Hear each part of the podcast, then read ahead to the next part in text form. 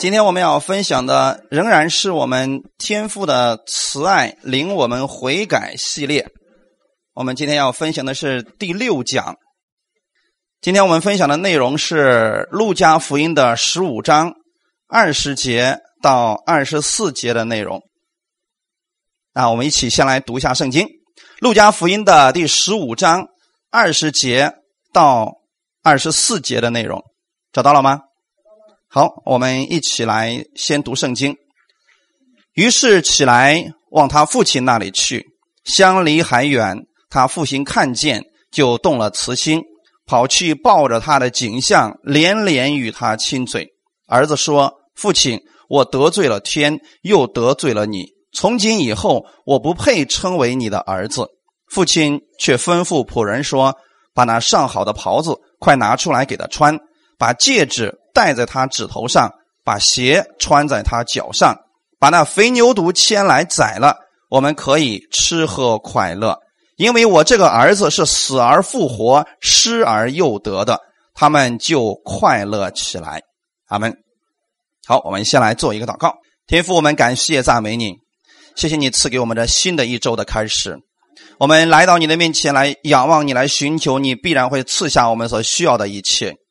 当我们单单来仰望你，我们愿意把我们的一切忧愁、一切问题都放下来，我们从你那里支取你的力量和供应，保守今天来寻求你的每一个弟兄姊妹，让我们在你的话语当中再次得着力量，得着你的帮助。圣灵在我们每一个人心里边来更新我们，来带领我们，让我们在此刻的话语当中得着亲眼看见你，让你的慈爱领我们不断的回转向你。奉主耶稣的名祷告，阿门。我们现在进行的是天父的慈爱领我们悔改系列讲道。我们知道，当我们愿意回转向主的时候，是因为我们看见了天父的慈爱，看到了这位神有多么的爱我们，所以我们才愿意回转向他。今天很少有人信耶稣，是因为被吓过来，所以信。很多的时候，我们信耶稣，恰恰是因为我们看见了天父的慈爱。而我们在这个世界上，我们最缺乏的其实是爱。当我们明白天父的慈爱和恩典是如此的难以测度的时候，我们就愿意把我们的一切交在我们的天父手里边。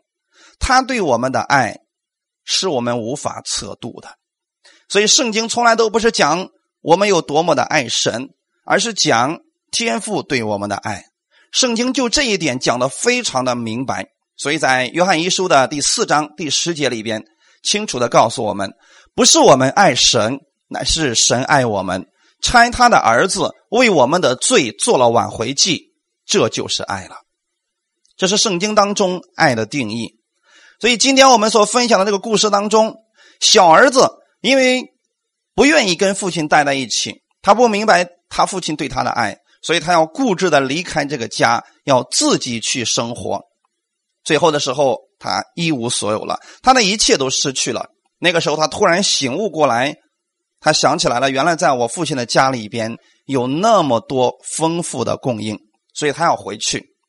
我们以为在浪子的比喻当中，主角一定是浪子，怎么样回转？他的受了苦有多少？终于有一天，他良心发现要回到家里边。其实不是，整篇故事当中的主角是这位父亲。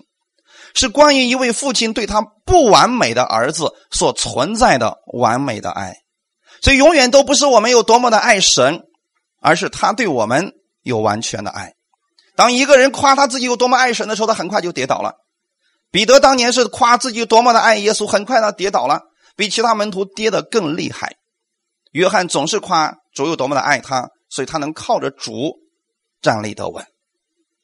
有些人总是认为说，除非你完全的悔改，并且彻底认掉你所有的罪，否则你就不能与神恢复交通关系。他们认为你必须对你所做的错事向神认错，神的怒火才能平息，他才能听你的祷告。但你一定要明白，我们今天不是反对向神说对不起，或者说我们反对认罪。我要表达的意思是。我们永远没有我们自己所想象的那么伟大，一直都是我们的主，他是主动的一方。在儿子想要回家这个意念之前，他的父亲已经在想念他了，已经在出去找他了，并且这位父亲在儿子没有认罪之前，已经都原谅他了。虽然这个儿子他已经做好了彩排，把心里的对话都反复的可能对了很多遍，他准备把他父亲的道歉的话，就像排话剧一样告诉他的父亲。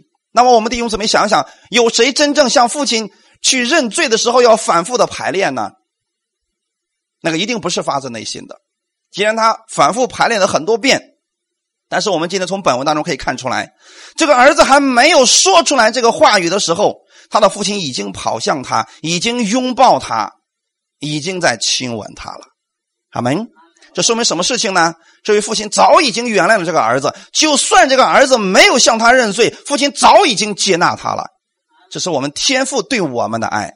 可是有多少人把天父的爱说成非常有条件？除非你先认罪，除非你先洁净你自己，要不然这位天父不会听你的祷告，不会拥抱你，不会赐福给你。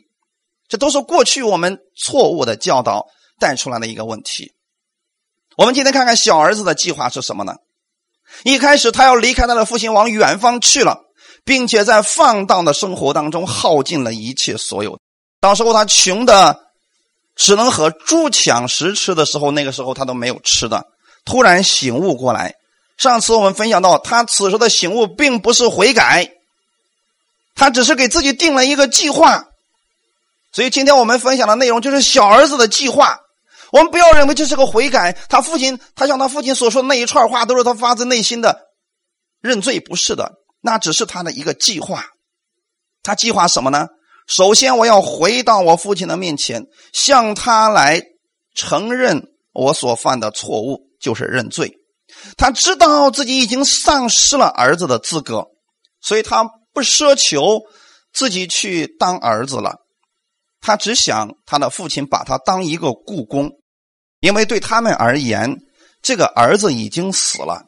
在当时拉比的教导当中，如果你违背了律法，请记得，现在我告诉你，既然有人想在律法下活着，我就告诉你，拉比的原始标准是什么？如果你违背了律法，只有认罪是不够的，你还要赔偿。你们读《生命记》是不是知道这一点？今天。我偷了你家的牛，我向你我说对不起，我知道错了，我不该偷你家牛，把牛还给你，可不可以？不行，你偷人家一头，你要还人家四头。这不是说今天好了，我向你认罪就可以了，不是这样的，弟兄姊妹。很多人把天赋的标准降低了，以为说我们向天赋认罪就可以了，你还要赔偿的。如果你要活在律法下的话。所以，小儿子的意思是，他要对父亲说：“我知道我没有权利再回到家里边，可是如果你允许的话，我愿意当一个故宫，总比我在别人那儿要强的很多。至少我可以以此来还我的债。”这是小儿子真实的想法。他知道他还不起他父亲的债，所以他只想说：“那我就用我的余生当你一个故宫来还债。”这就是小儿子的计划。他其实是觉得他在他父亲的家里边过得比那个在放猪的人的家里边稍微好一点而已。他并不是真心觉得他父亲好，也不是他明白了恩典。所以，也许小儿子在猪圈里边反复的练这段话语，他觉得自己已经准备好去见他父亲了，所以他开始走向了回家的路。我们现在看看第三个场景，也是今天我们所分享的最戏剧化的一个场景，就是小儿子离家不远的时候，也许他在刚刚能够看到他家房子的时候，他的父亲看见他了，开始向他跑过来。弟兄姊妹，你有没有想过这个事情？这个世界上有这么巧的事情吗？正好小儿子回家，他父亲能够出来呢？到底发生了什么事情？因为每一天父亲都在等待的这个儿子的回转。这是我们天父每一天都在等待着我们来转向他，然后他愿意来赐福给我们。可是你知道有多少世人今天仍然不愿意转向天父，仍然要靠自己去生活，这才是他们失去祝福的一个真正的原因。他父亲看见这个儿子以后，开始跑向他。你知道，在当时中东的习俗当当中，有地位的族长绝对是不会奔跑的。可能小孩子会奔跑，女人会奔跑，年轻人会，但是族长是绝对不会奔跑的，因为他们是社会当中备受尊敬的人，绝对不会撩起外袍，像小孩子一样露出双腿去奔跑，因为过去他们穿的都是长袍。父亲要想跑的话，必须弯下腰来把袍子卷起来，然后去跑。这在当时是非常没有面子的一件事情。如果让别人看见，就会觉得说你这个父亲毫无尊严，你失去了你做族长的尊严。你们还记得当时大卫，呃，领着一群人把约柜领进大卫城的时候，大卫是不是那时候特别的高兴？结果怎么样？他在跳舞跳舞，结果裤子都跳掉了。他的妻子米甲当时怎么说的？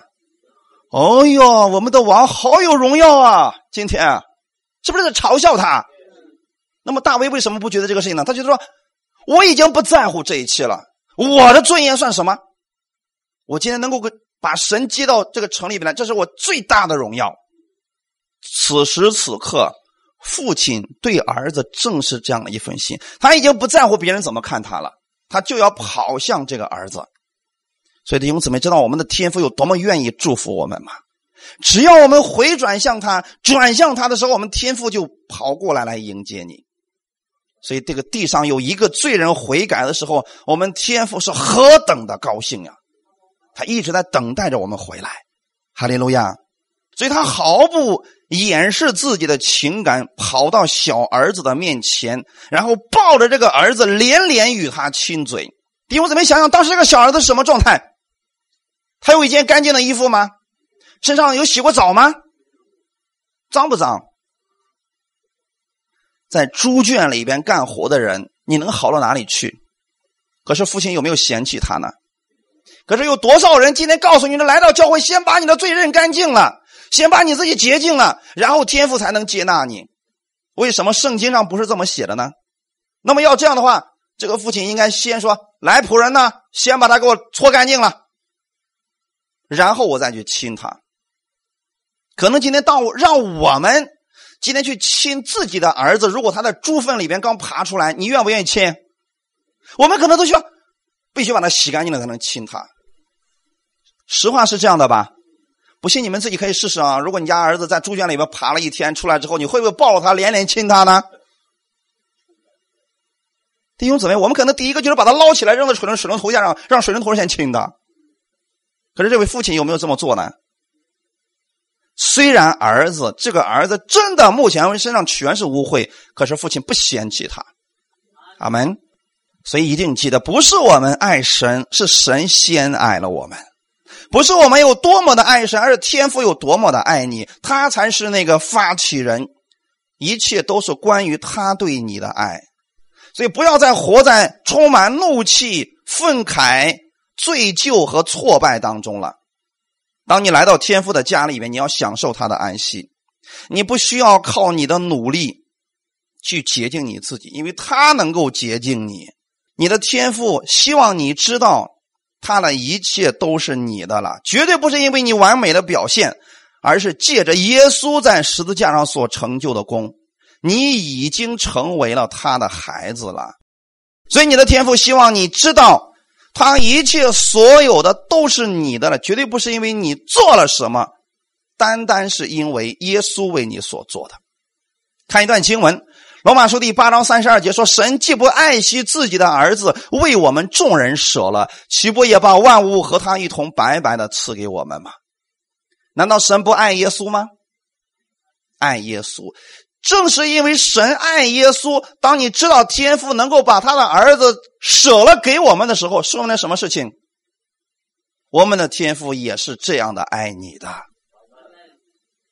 所以，我们的天父，我们的阿爸父，已经把万物和耶稣一同都给了你，这就表明一件事情：你已经蒙悦纳了，你在天父的眼里边已经是圣洁，是他所爱的人了。所以，无论你生命当中需要什么，你要知道，你的天赋借着耶稣都要来赐给你。他只要你做一件事情，回转，转向他，回到他家里边来，回到他的怀抱当中来，回到恩典的家园当中，跟他一起来坐月跳舞吧。所以，这是我们天父的期待。他已经备好了筵席，期待的世人跟他一起来。阿门。事实上，这正是现在天父所做的事情。在本文当中，很有趣的一点是，这堆弟兄两个都想通过自己的努力来赚取他们的祝福。我相信，这也预示着我们所有的人都有一个肉体的倾向，那就是。想要换取祝福，你知道多少人今天还是这种换取的想法吗？他想透过自己的行为、自己的努力去换取上帝来祝福他。由于对恩典的不认识，我们更倾向于想通过我们的努力、我们的表现、我们的成就来换取神的爱、换取神的接纳、换取神的认可和祝福。多数的人都是想换取。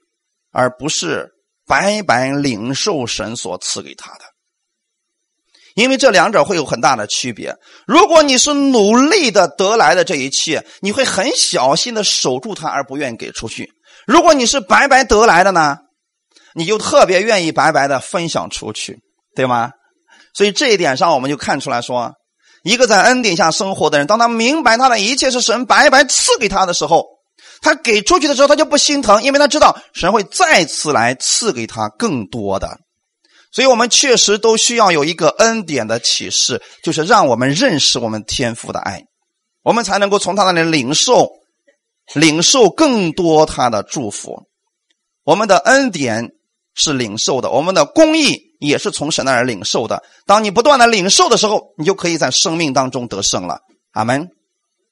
这就是为什么基督徒他失败的原因，就是他没有看到天赋的供应。关键在于他们还在努力去换取神的祝福。所以今天对你而言，天赋到底是一个什么样的神呢？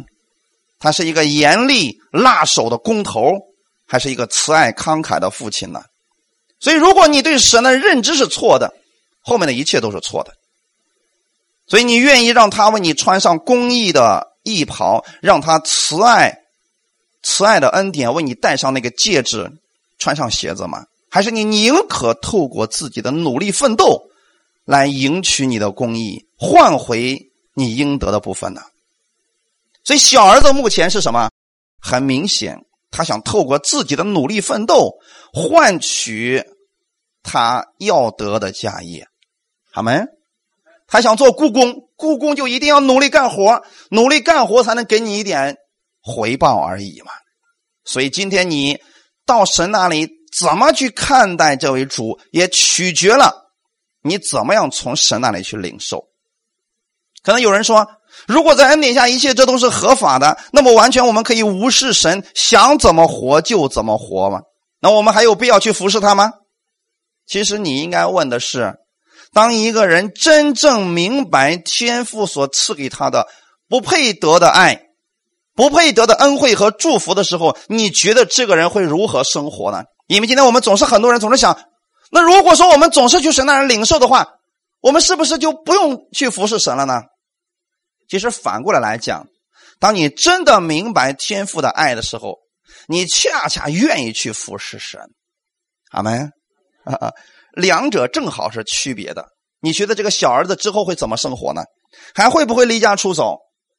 还会不会对他父亲说：“把我该得的基业给我吧？”他已经都挥霍完了。阿门。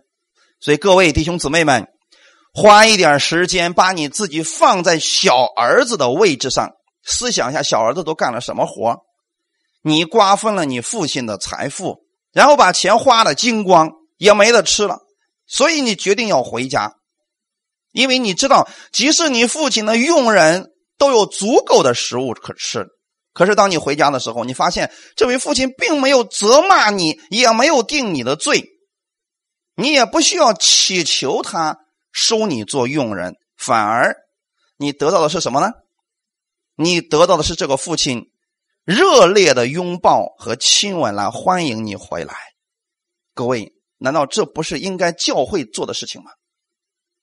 不管这个人过去怎么样，当他愿意再次回到教会的时候，我们是不是不应该再去定他的罪，不应该再去问他的过去，而现在应该接纳他？哈利路亚！这是教会需要做的事情。可是你知道有多少人是怎么做的吗？你不配进入教会，你这么污秽，你还有好多好习坏习惯都没有改掉，所以先把你自己洁净了吧。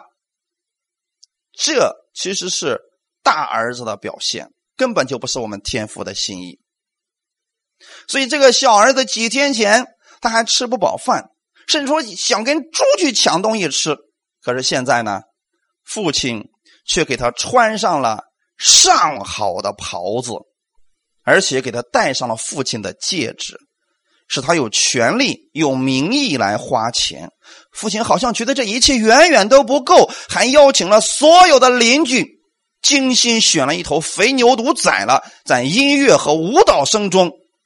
一场家宴正在为小儿子在举行，你觉得小儿子配吗？配吗？各位，如果你觉得小儿子不配得这一切，那么你就是那个小儿子，而天父正是这样来对待你的。以后你会怎么对待这位天父？你还会真的觉得说：“哎，这个老不死的，你怎么这么抠门啊？”这才是小儿子真正悔改的地方。就是当他知道说这一切我本来不配得，我只配做一个故宫，这都是我心满意足的事情了。可是父亲没有让他做故宫，父亲让他恢复了儿子的地位，而且还告诉他说：“给你戒指，意思是恢复你的权柄。”阿门。所以我们想象一下，这些事情如果发生在你的身上，你刚刚经历了父亲热烈的拥抱和宽恕，难道？你还会在背逆你的父亲，离家出走，回到那个污秽的猪圈，去在泥里边吃那不能够满足你胃口的东西吗？会不会？当然不会了。所以很明显，天父的慈爱领我们悔改。有一个很大的误解，就是我们总是觉得那些人还沉溺在罪里边，还爱着世界。他们之所以如此，为什么会这样呢？因为他们不够爱神，因为他们从传道人那儿听说信徒应该爱更多的神，应该更多的为神去付出。这样的话，世界上罪就会少一些。正是因为这样人的教导，让罪人越来越远离我们的天赋了。如果今天我们正确的去传讲天赋的爱，你觉得这些罪人会不会回来呢？当然愿意回来，他知道天父会接纳他，为什么不愿意回来呢？怕的就是你总是讲你这么污秽，天父要修理你，他为什么不躲得远一点呢？是我，我也要躲得远一点啊！我本身知道我自己犯了很多的错误，所以我无脸去见他了，我就在黑暗里面生活就好了。这就是为什么许多人不愿意再回来的原因是在这里，他对天父是误解的。阿门。可是，当我们真正的眼睛被打开的时候，让我们看到那些人仍然在罪里边生活。他真正的问题就是他不认识天赋的爱，所以他们每一个人都需要恩典的启示。哈利路亚！约翰一书第二章十五节：人若爱着世界，天赋的爱就不在他里边了。这句话的意思是什么呢？让我们不要爱世界吗？当我们爱世界的时候。天赋的爱就不在我们里边是什么意思？一旦你爱世界，天赋就不爱你了吗？这句话真正的意思是什么呢？如果你把你的目光总是放在这个世界上，你就看不见天赋的爱了，你也不能够相信天赋的爱了，明白了吗？就像小儿子现在一样，因为他过去他可能找了很多份工作，最后实在没有办法的去放猪。他所得到的都是公平的交易，必须付出努力才能得到结果，所以他也如此去想他的父亲了。了解了吗？如果我们总是用世界的标准来看我们的神，你根本就看不到天父的爱。这才是这句话真正的原因。哈利路亚！所以各位再也不要用世界的方法去看你的天赋了。换句话来讲，别再想透过你的努力去换取上帝的祝福了。今天我们的天父愿意赐福给你，是因为耶稣已经付上代价了，所以你要白白的得到这一切。哈利路亚！所以这里说的是，人若爱这世界，天父的爱就不在他里边了。强调的是天父的爱，而不是人爱天赋。人们爱世界上的东西，就会掉入世界的陷阱当中，因为人不知道天赋是爱他的。你想想看，假如这个小儿子在那败坏掉了他所有的家产以后，他仍然相信他的父亲能够原谅他，能够接纳他。等他回去去找他父亲的时候，他绝对不会用那套台词去忽悠他的父亲，对吗？他可能已经背得很熟了，就证明他不是发自内心的。你知道今天有多少人认罪是发自内心的吗？他只是想做完一个功课而已啊。如果我不做这个功课，神会不高兴的。可是弟兄姊妹，神需要这些东西吗？天父只愿意让你明白他的爱。哈利路亚！不幸的是，我们很多时候听到的讲到就是你要爱天父，你应该多爱神一点，你应该更爱神一点。这就是我们经常听到的东西。实际上，我们真正所需要的是要去传讲更多天赋的爱。永远都不是关于我们有多爱他，而是他有多爱我们。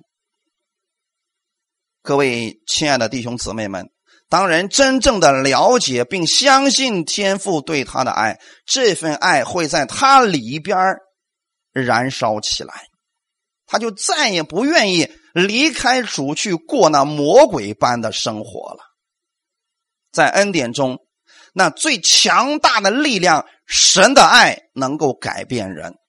如果人尝过了天恩的滋味，就是天赋恩典的味道，他就绝对不愿意离开天赋的怀抱，在旷野当中游荡了。阿门。换句话来讲，如果你们去过了沙漠里面过生活，等你再回到这儿的时候，你就知道这儿是天堂了。让你做选择，绝对不愿意再回去了。很明显吗？天赋恢复了你所有的一切，这个父亲的举动显然让小儿子非常的意外。他在惊慌失措当中，想要把自己的台词儿给背完，然而他父亲打断了他的话。他想背什么台词儿？是不是认罪的那一套？父亲呢？我得罪了天，又得罪了你。明明得罪就你父亲，你为啥说得罪了天呢？我从今以后不配称为你的儿子，是不是这样一段话语？后面还少句是什么？让我当做你的故宫吧。在这之前，父亲是不是已经抱着他了？所以你就想想人这个心，他有多么的刚硬。父亲明明已经抱着你，很明显他不把你当做故宫的，可是你还要把自己的台词给背完。这相当于说什么呢？今天天父已经把你所有的罪都给赦免了。可是我们还装的像个样子，天父啊，我实在对不起你呀，我真不配成为你的儿子呀！我今天犯了可多罪了，求你给我一个机会让我说完吧。多少人还在做着无用功呢？父亲有没有让儿子说完？好像父亲根本就不听儿子在说什么。这上面这一段其实全都是废话。他父亲知道儿子要说什么，却打断了他，对吗？他父亲无视他练习很久的那一段话剧，直截了当的反其道而行，对仆人说：“把那上好的袍子快拿出来给他穿上。”这句话的意思是什么？家里上好的袍子是指父亲要恢复儿子在家中的地位。请听好了，这是一个记号。阿门。因为过去在中东地区。什么样身份的人穿什么样的衣服，这是非常严格的。你一看他所穿的衣服，就知道他是什么身份。仆人的衣服跟主人的衣服能一样吗？完全不同的。所以说，把那上好的袍子拿过来，是指父亲要让他记得，你不是故宫，你是我的儿子。所以，父亲另外一个意思就是，我不要你还什么债，我不要你成为故宫，我要接纳你回家。我要用我的尊荣来遮盖你的赤身肉体，遮盖你的贫穷和缺乏。问题是在于你愿不愿意这样让父亲来给你，这是重要的。当我们固执的说“别”，你让我先把罪给认完了吧？你知道这是多么可笑的一件事情吗？有多少人固执的还在做这个事情呢？以为这就是悔改，其实不是。你真正的悔改是你认识天父对你的接纳。阿门。父亲二十二节怎么说的呢？父亲却对吩咐仆人说：“把那上好的袍子快拿出来给他穿上。”证明父亲非常的着急，对吗？他特别不希望儿子再有时间去说那些废话了。所以各位，你们知道吗？我们过去在祷告当中有多少都跟这个小儿子是一样的呢？把戒指戴在他指头上，把鞋穿在他的脚上。我们先来说说这个上好的袍子，在古代中东游牧民族当中，这是父亲最珍贵的礼服，只有客人到访的时候才会穿上。因此，长袍是地位的象征，而戒指。则是代表着父亲的权威。你知道小儿子已经失去了他一切吗？他失去了他的权威，失去了他的地位，他一切都失去了。现在父亲要重新的赐给他。阿门。看一段经文，《创世纪》四十一章四十二到四十三节，我们需要一起来读一下。法老就摘下手上打印的戒指，戴在约瑟的手上。给他穿上细麻衣，把金链戴在他颈项上，又叫约瑟坐他的副车，喝道的在前面呼叫说：“跪下！”这样，法老派他治理埃及全地。约瑟当年一无所有，可是呢，法老看上他了，让他去治理埃及的同时，就把权柄也赐给他了。要不然，你觉得他在埃及？说话管用吗？不管用的。所以各位，你知道一件什么事情吗？当法老摘下手上打印的戒指，这就是权柄。就是当有一个文件要通过的时候，只要他这个戒指一按印儿，这就生效了。那么，当他把这个戒指给约瑟戴在手上的时候，证明了什么事情？从此以后，约瑟只要拿着这枚戒指。他说下的话语就绝对的有权威性，跟法老是一样的。阿门。给他穿上细麻衣，把金链子戴在他的颈项上，又叫约瑟坐他的副车，就证明约瑟是跟他坐在一起的。阿门。后面有句话说这样，意思是什么呢？约瑟现在跟法老在一起，以后所有的人看见约瑟跟看见法老是一样的。阿门。各位，你们知道今天我们的天赋把他的权柄也给你了？他给你是要让你知道，今天你拥有耶稣基督的权柄。如果我们不知道我们的权柄，会很可惜的。所以各位，当你认识天父对你的爱的时候，他不是仅仅说在嘴上，他还真的就如此行了。所以，当这样的时候，法老就派他治理埃及全地，治理这个世界。阿门。你知道今天我们天父要把这个权柄给你，让你去治理埃及吗？就是这个世界。那么，当你站在那个位置上的时候，你会做什么事情呢？你的位置越高，你的责任就越大。可能以前。约瑟会开玩笑，可是如果今天你是一人之下、万人之上的时候，知道你的玩笑，下面人也会当真吗？理解了没有，各位？所以为什么我们的耶稣从来不开玩笑呢？因为他知道他口里所出的话语是有权柄的，所以他不会随便去说话。阿门。他不像我们今天有很多人不知道自己的权柄，所以说热死了、气死我了、烦死我了。如果是这样的话，我们早都死光光了。各位。父亲给儿子戒指，是表示父亲把自己的权利已经委身给这个儿子了。这个戒指是做儿子的权柄。那么后面就提到说，鞋子，各位，你们知道鞋子是什么吗？做儿子的资格，因为在当时的时候，只有非奴隶身份的自由人才能够穿鞋，奴隶是不配穿鞋的。可想而知，现在小儿子回家的时候有没有鞋子？没有，因为他过去给别人当仆人，鞋子早被扒去了。只有你是儿子的时候，你才配得穿鞋子。哈利路亚！这代表天父，也就是这个父亲，要把他奴隶的身份去掉，要恢复他儿子的身份。各位，你们今天不是奴隶，你们是儿子，所以在你的身上披着基督的衣袍，这是神的救赎计划。当这个浪子回转之后所得的袍子，是代表救恩的衣袍。我们的先知以赛亚就已经告诉我们这个事情，我们需要一起来读一下《以赛亚书》六十一章第十节：“我因耶和华大大欢喜，我的心靠神快乐。”因他以拯救为衣给我穿上，以公义为袍给我披上，好像新郎戴上华冠，又像新妇佩戴装饰。阿门。现在我们能拥有这一切，是因为我们过去没有。可是他以拯救为衣服给我们穿上的。阿门。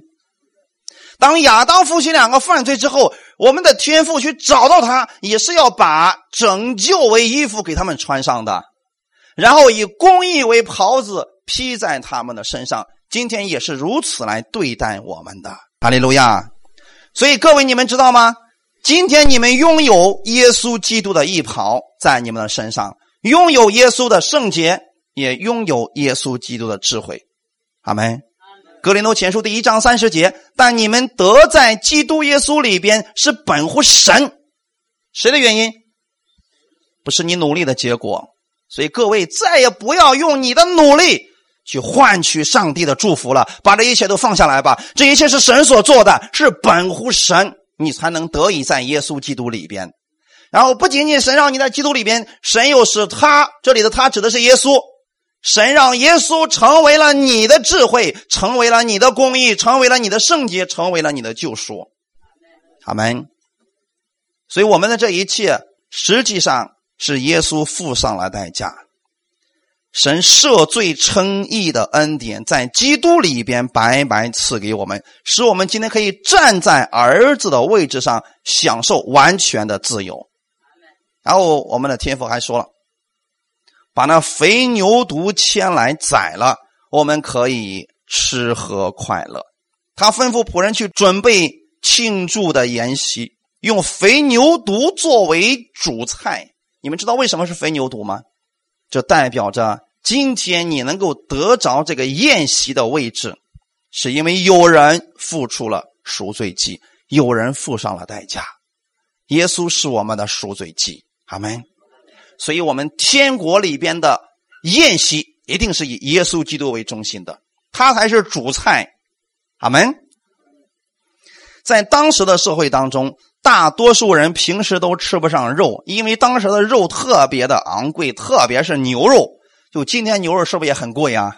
啊，特别是肥牛犊呢，只有在特别的场合和宴席的时候才能吃得到。在各类的肉中东。肥牛犊是最贵的，这就需要在极难的场合才能遇到。一般来讲，在那样的大场合当中，他会邀请全村的人都来参加，消息会传得很快，大家会很快就知道有一场正式的筵席要开始了，而且会有音乐和舞蹈。这些都是为了谁？为了庆祝小儿子的回来。你们知道吗？当我们。为一个人做绝志祷告的时候，当有一个灵魂说我要接受主耶稣的时候，在天国也会有这样音乐和舞蹈的声音。我们的天父非常的高兴，阿门，因为他有机会去赐福这个小儿子了，他有机会赐福这个愿意回转的人了，阿门。我们天父那里有丰富的供应，只要有一个人回转过来，我们天父说：“终于你给我机会，让我来赐福给你了。”当人明白这样的爱的时候，谁愿意离开呢？他父亲所做的这一切，都是为了庆祝小儿子的回来，要恢复他的人生，要恢复他的家庭，也要恢复他的地位。神的爱是大到如此的地步，各位。所以今天，当你明白天父这样的爱的时候，你觉得小儿子的那个原先的计划是好还是坏呢？真的不咋地，阿门。但是我们的天父介意不介意呢？一点都不介意。不管你什么理由，你愿意回来，你就是给他一个机会来赐福给你。也许有很多人说我身体上有病，所以我来到呃教会里边来了。恭喜你，借着这个疾病你能来到这儿，这是你的福分呐。但是你绝对不可以说感谢天父赐给我这个疾病，你错了。疾病不是神赐给你的，就像小儿子所遭受的那一切痛苦，不是他的父亲给他的是一样的。但是他的父亲可以借着这件事情再一次的来祝福他。阿门。在医院里面有多少人得病死去的，没有信耶稣的？可是今天，如果有一个人他带着得病的身体，他愿意来接受耶稣，我们的天父就有机会来赐福给他。哈利路亚。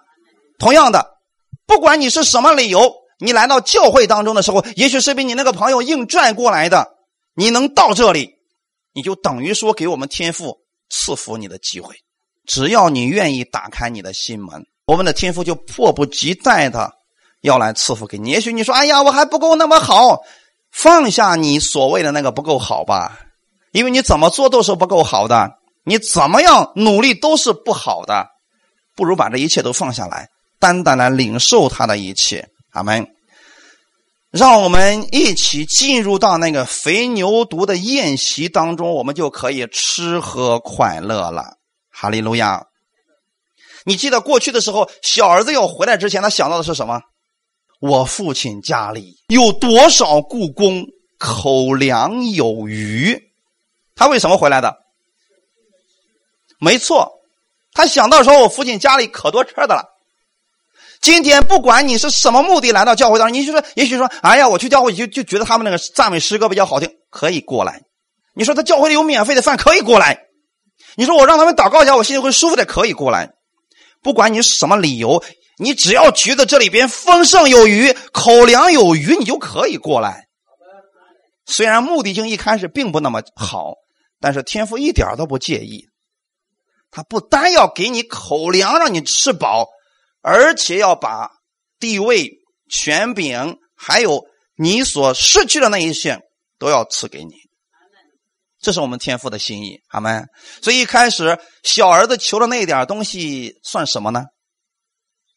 其实真的不算什么，这就是圣经上所说的。其实我们的主要丰丰富富的按照他的旨意要赐福给我们，好吗？你虽然求的是一口饭，但我们的天父给你的是什么？所有的一切，他的一切都要赐给你。这就是为什么当我们信了耶稣之后，你会觉得这位主越来越离不开了。如果有一天你信主之后，发现这位主越信。让你越痛苦，证明了什么事情？你是一个故宫啊，因为故宫是要付出努力才能有回报的。假如说今天你所信的那位主越信，让你越恐惧，但是又不得不信，你很有可能已经在律法下边了。所以你要回来，重新来认识我们天父的慈爱。阿门。要记得他那里口粮有余。换句话来讲，恩典有余，哈利路亚。当你回到天父的家里的时候，你就会发现他的恩典是有余的。罗马书的第五章二十节说：“律法本是外天的，叫过犯显多；只是罪在哪里显多，恩典就更显多了。”这段话语，你有没有发现？律法进入以后。罪反而更多了呢，对不对？律法进入了，罪就更多了。很显然，这意味着，当你越传讲律法，罪就会越来越多。毕竟，罪的力量就来自于律法。可是，今天很多人是怎么做的呢？当他看到人犯罪的时候，他就传讲更多的律法，这简直就是火上浇油嘛。可是保罗怎么说的呢？律法本是外天的，就是它是偷偷的潜入的，本来就不该出现的东西，对吗？各位，小儿子的这段苦有必要承受吗？完全没有必要啊！如果他不出去有这个奇怪的想法，如果他总是认识他父亲是爱他的，他会有这样的经历吗？不会，根本就不可能。亚当如此，小儿子也如此。阿门。那么各位，圣经当中把这些人物摆在那儿的目的是什么？让你要警醒，别走他们的路，是不是这个意思啊？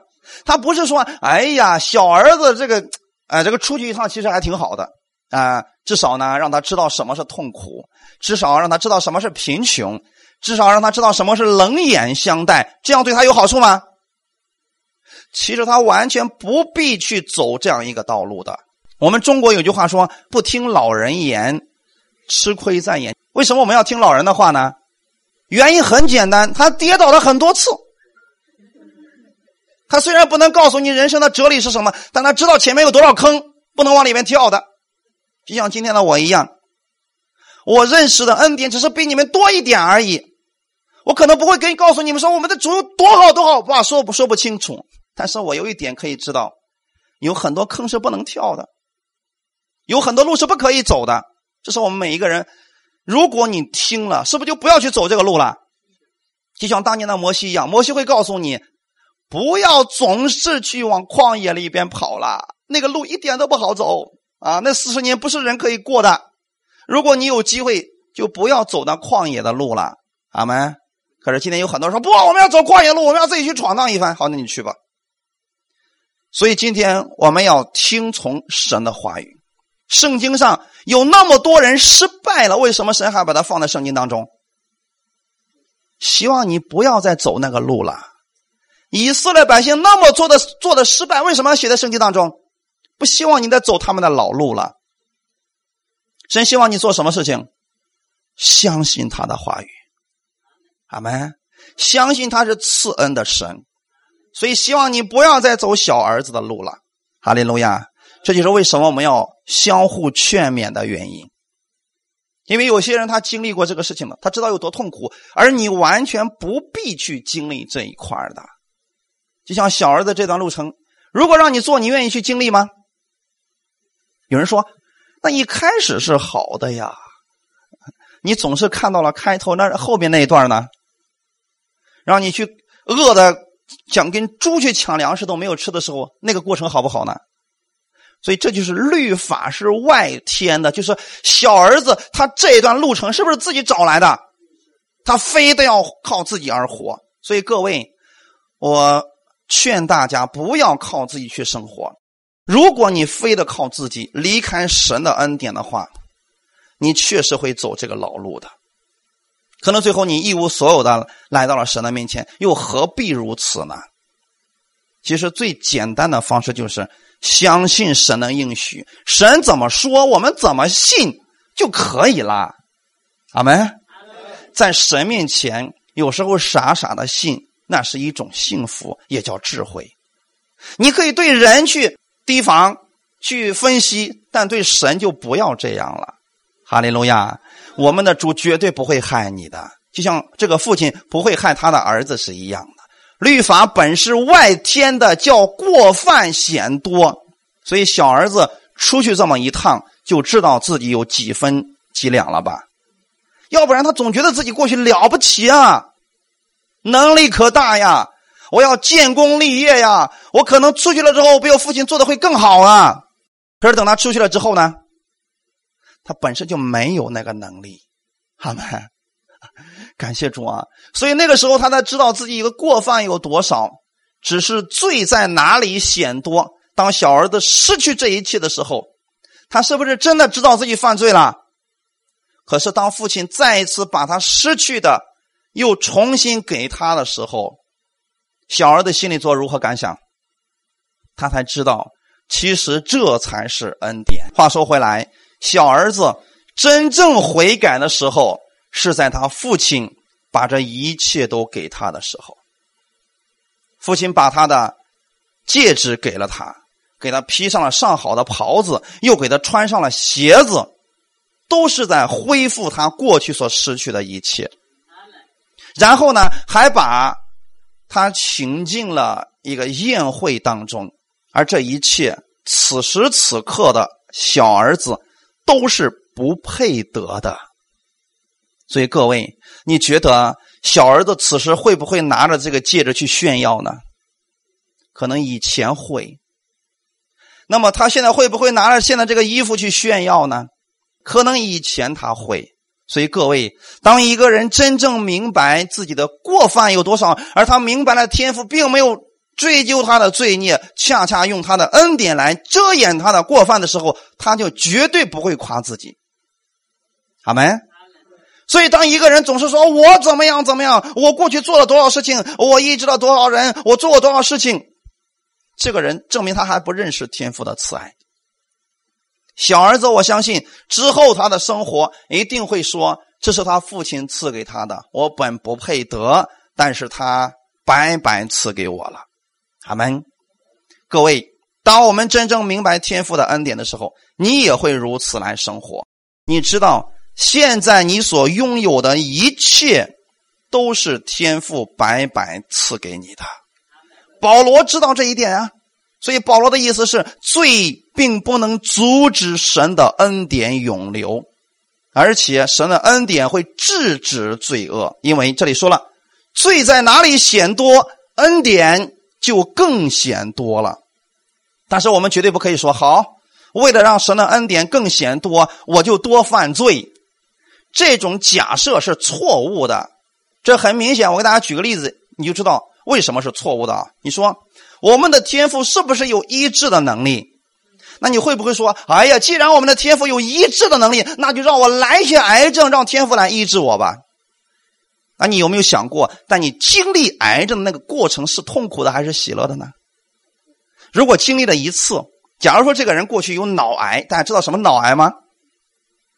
我见过，曾经见过一个脑癌的患者，他告诉我当时的状态是什么呢？他说，当这个发作的时候啊，我唯一想做的一件事就是用脑袋撞墙，把脑袋撞个窟窿出来，这就是他唯一想做的事。当然了，正常的时候就没事了。那个时候我们遇见了一个老太太，当时已经六十多岁了，得了脑癌，非常的痛苦啊。然后他老伴说啊。半夜时候都能被吓醒，因为听到东西咚咚咚在墙上撞。他愿意这样吗？难道他在练铁头功吗？他受不了了。很奇妙的一件事是什么呢？那个时候我说：“你要不要信耶稣？”信，是不是借着这个事情他愿意信耶稣？那个时候我们为他祷告，奉主耶稣的名，除去你这个痛苦。也就从那一天开始，他再也没有出现过用脑袋去撞墙的事情。是不是神的恩典？神医治了他的这个事情，医治了他这个疼痛。那么，请问各位，有多少人说：“哎呀，罪在哪里显多，恩典就更显多了？我太好了！当我得医治之后，我说主啊，再给我来一次脑癌吧。”有谁愿意这样活的？因为你没有受过那个痛苦，所以你才会觉得说无所谓啊。因为人们会故意去犯罪的嘛。你错了，在那个过程当中。是生不如死的，所以小儿子经过那一次之后，绝对不愿意再经历第二次了。答案是显而易见的，你绝对不愿意去犯罪，然后然显明神的恩典是多的。其实显明神的恩典更多的方式有很多种，你何必通过犯罪来显明他的呢？就说今天神医治，他的能力有很多地方可以体现出来吧？为什么你非得通过你得病来体现呢？我们没有必要用我们自己去尝试这个事情吧，所以各位，一个真正明白神恩典的人，绝对不愿意活在罪里边，让神的恩典显多。保罗在下面已经告诉我们了啊，所以各位，哪里有罪恶，神的恩典就在那个地方显得是更多。原文当中指的是丰盛有余，意思是，你有多大的问题，我们的天赋都能给你解决。你有多大的损失，我们的天赋都能补偿，这是他恩典丰盛有余的原因。所以各位不要再害怕去传讲这神的恩典了，因为他是唯一有能力阻止我们的生活当中犯罪。当你失败了，你不应该有内疚感和定罪感。请听好了啊，这些感觉都是错的。很多时候，当我们犯罪之后，我们第一个感觉是什么呢？神不爱我了，神。不听我的祷告了，这种感觉是错误的。哈利路亚！很多时候我们被这种情绪、被这种感觉给欺骗了。你不要活在这种感觉当中，你要去领受神呢超级丰富的恩典。当你来到教会的时候，仍然被告知你是神所爱的艺人，他丰盛的恩典能够救你脱离罪恶。所以那些沉浸在内疚感和定罪当中的人，并没有能力去克服他们的罪。比如说，一个人发怒，那么当他发怒的时候，他怎么能够克制住自己不发怒呢？靠他自己完全不可能，除非他认识到了天父的爱，好没？而我们的天父是怎么做的呢？直接把怒火给柴火给取走了，他自然不就没气儿了吗？我们今天怎么做呢？为了让他这个怒火消失，我们多加点柴火，把那水烧干吧。这个是完全错误的做法。阿门。最好的方式把柴撤走，人自然就没有怒气了嘛。所以各位，最好的方式就是回到天父的爱里边，认识他有多么的爱你。很多人今天之所以还不能胜过的原因，是因为。他仍然在靠自己，他相信神的恩典已经离开了，自己已经够败坏了，所以神不再赐福给他了。所以今天你希望用什么来战胜罪恶呢？我告诉大家的方法是，用神那丰盛有余的恩典，用神称你为义的恩典。父亲对小儿子的接纳，是显出了父亲他的恩典是何等的长阔高深。所以，这个本文当中，大家一定要把主角给弄清楚了。主角绝对不是小儿子，也不是大儿子，而是这个父亲。我们今天的信仰的中心也绝对不是你，不是别人，而是我们的主耶稣基督。当你把中心放在耶稣身上的时候，你的问题才能够得以解决。所以，耶稣说到这位慈爱的父亲在爱中去拥抱他这个污秽的儿子的时候。这个小儿子当时并没有洗心革面，而是在后来当中，当他父亲把他一切恢复的白白赐给他的时候，我相信这个小儿子已经真正的悔改了。也就是说，只有当他明白他父亲的爱是白白赐予的时候，他才不会去放纵自己的生活。我个人的理解是，经过这件事情之后。小儿子绝对对他父亲所说的话语是相信，并且是乐意去遵行的，因为他父亲不是那个残酷的工头，不是让他做事情来换取他父亲的接纳，而这一切都是他白白所得的。他父亲希望他过得更好，他明白了，他就愿意顺服在他父亲的爱里边去生活了。感谢赞美主，好，我们一起来祷告。天父，我们感谢赞美你，谢谢你带领我们，让我们再次明白了我们天父的爱，就像这个小儿子一样，就像小儿子今天他被他父亲接纳一样，我们也被父亲接纳了，我们被我们的天父所接纳了。天父接纳我们，绝对不是因为我们今天行为够好了，我们悔改的够彻底，或者我们对我们过去过去所做的事情认识的够彻底了，而是因为。今天天父一直都爱我们，他一直在等待着我们回转过来。所以天父，我不愿意再靠我自己去生活，我愿意用你的话语去生活，因为我的一切都是你白白赐给我的，都是你天父的儿子耶稣付上了沉重的代价赐给我的。当我明白这一切之后，我不愿意去挥霍浪费，反而我会珍惜每一天天父所赐给我这一切。我愿意成为像亚伯拉罕一样的人，你赐福给我，我也成为别人的祝福。哈利路亚，感谢赞美你，一切荣耀都归给你，奉主耶稣的名祷告，阿门。